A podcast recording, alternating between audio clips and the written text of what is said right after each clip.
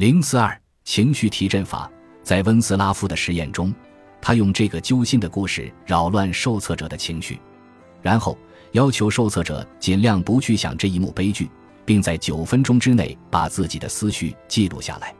每当痛苦的场景呈现在脑海中，他们就会记录下来。随着时间的推移，大部分人越来越少回想起悲伤的场景。但容易抑郁的受测者的回想次数会随着时间的推移呈现出显著的上升趋势，他们甚至会在想其他事情的时候间接想起该场景。此外，抑郁倾向的受测者还会用其他令人困扰的想法来分散注意力。温斯拉夫告诉我，思想不仅通过内容，还通过情绪与心理发生联系。人们在情绪低落时，更容易产生一系列消极情绪。容易抑郁的人往往会在这些思想之间建立很强的联系，因此，某种负面情绪一旦触发，就很难压制负面想法。具有讽刺意味的是，抑郁者似乎喜欢用一个抑郁想法摆脱另一个抑郁想法，而这只会激发更加消极的情绪。有理论认为，哭泣也许是降低产生忧伤的大脑化学物质水平的自然方式。哭泣有时候可以终止悲伤。但也会让人一直对绝望的理由念念不忘。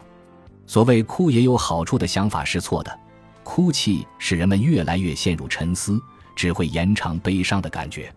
转移注意力可以打破持续悲伤的想法。有一种主流理论认为，电休克疗法对最严重的抑郁症有效的原因在于该疗法导致个体失去了短期记忆，病人忘记了伤心的理由是什么，因此感觉好多了。悲伤的种类五花八门。戴安泰斯发现，为了摆脱悲伤，很多人会从事阅读、看电视和电影、玩电脑游戏和智力游戏、睡觉和做白日梦等转移注意力的活动。在温斯拉夫看来，转移注意力最有效的活动莫过于能够转变情绪的活动，比如激烈的体育赛事、滑稽的电影以及鼓舞人心的图书。泰斯发现。有氧运动是摆脱轻度抑郁以及其他消极情绪最有效的方法之一。不过要注意的是，运动提振情绪的方法对很少外出活动的人最为有效。对于平常喜欢运动的人，运动改变情绪的作用在他们开始形成运动习惯时最明显。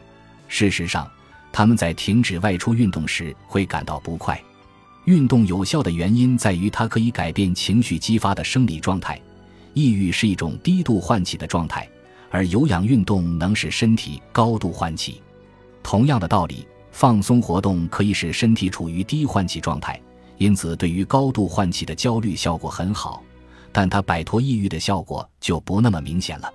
每种方法都是为了打破抑郁或焦虑的循环，它们产生效果的原因在于改变大脑的活跃水平。阻止大脑活动与此前控制大脑的情绪状态产生呼应，通过享受或感官愉悦使自己高兴起来是消除抑郁的另一种流行方法。人们在低落时舒缓情绪的常见方法有洗热水澡、吃喜爱的食物、听音乐或做爱等。给自己买礼物或者大吃一顿，这种摆脱坏心情的做法在女性当中尤其流行。购物，甚至在商场只逛不买也可以。泰斯对大学生的研究发现，把吃东西作为缓解悲伤的方法的女性数量是男性的三倍。另一方面，情绪低落时借助酒精或毒品的男性数量则是女性的五倍。用过量进食或酗酒的方式缓解悲伤情绪，效果很容易适得其反。吃的太多会使人后悔，而酒精是中枢神经的抑制剂。只会令抑郁更加严重。泰斯认为，改变情绪更为有效的方法是取得小小的胜利或获得简单的成功，比如把堆积已久的家务活做完或完成其他有待解决的任务。同样的道理，提升自我形象也能让人快乐起来，即便是外表的改变也可以发挥作用，比如穿衣打扮或者化妆。除了治疗之外，对抗抑郁最有效的一种方法是从不同的角度看待问题，又称认知重建。一段感情关系结束了，自然令人感伤。如果产生类似“我会永远孤单下去”这种顾影自怜的想法，肯定会加深绝望的感觉。不过，回过头来想一想，这段感情并没有那么美好，你和恋人也有格格不入的地方。也就是说，用不同的眼光看待感情的结束，以更加积极的态度坦然面对，这就是缓解悲伤的方法。同样的道理，癌症患者如果能够想到其他患者的情形更加糟糕，那么不管他们自身的情况有多么严重，情绪都会比较高昂。而那些把自己和健康人相比的患者，则最为抑郁。这种笔下有余的想法，对情绪的提振作用非常令人吃惊。突然之间，那些令人沮丧的东西看起来也没有那么糟糕。另外一种提振情绪的有效方法是帮助有需要的人。